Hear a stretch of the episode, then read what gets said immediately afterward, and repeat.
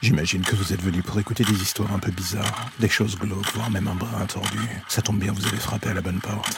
Prenez votre lampe torche, faites attention où vous allez marcher, et n'écoutez pas les hurlements au loin pendant le voyage qui va suivre. Bienvenue dans l'ombre des légendes.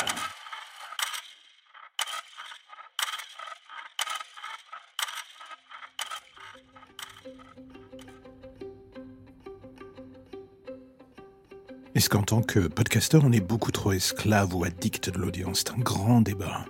Il y a les pour, il y a les contre, il y a les je m'en bats les couilles, il y a les centristes qui n'ont absolument pas d'avis. L'audience, c'est un peu comme par les chiffres, genre argent qui tombe dans les pubs. C'est mieux de rester mystérieux, de pas se focaliser dessus. On connaît tous le process et surtout l'argumentaire qui va avec. La vérité, dans le fond, c'est de se dire que est-ce que c'est si grave d'en parler et d'apprécier de voir l'audience qu'on a et qui monte un tout petit peu? Je reconnais l'effet pervers de la chose sans le moindre mal et bien présent. On peut se retourner le cerveau pour rien ou alors partir dans les refontes éditoriales inutiles au gré des fluctuations de la chose.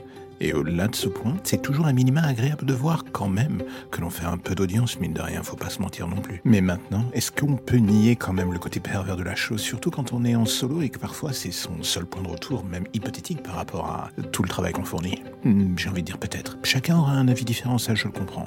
Perso, et même si je sais que c'est pas forcément l'idée la plus populaire, je partage pas vraiment le côté non, non, vous savez, le podcast, moi je ne fais ça que pour l'art.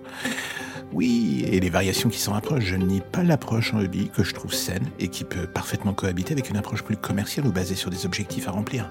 Les deux peuvent aller ensemble. C'est vrai quoi, quand on y pense, il n'y a rien dans le fond de vraiment négatif à se fixer des objectifs à atteindre.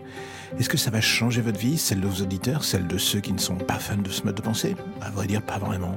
Chacun a sa place, son importance, et d'une certaine manière, tout le monde peut cohabiter sans le moindre mal quand on prend le temps d'y penser. La course à l'audience à tout prix et par n'importe quelle manière légale ou non, ça ne mène à rien, on est d'accord. La course à l'audience pour se dépasser, j'ai envie de dire pourquoi pas?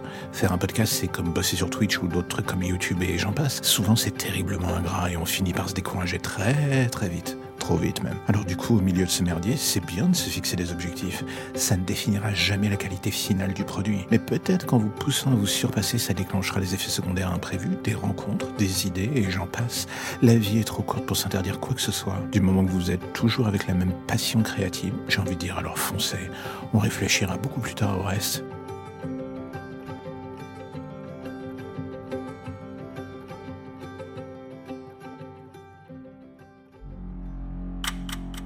La lumière au bout du tunnel, voilà ce qui vous ramène enfin vers votre petite existence si tranquille.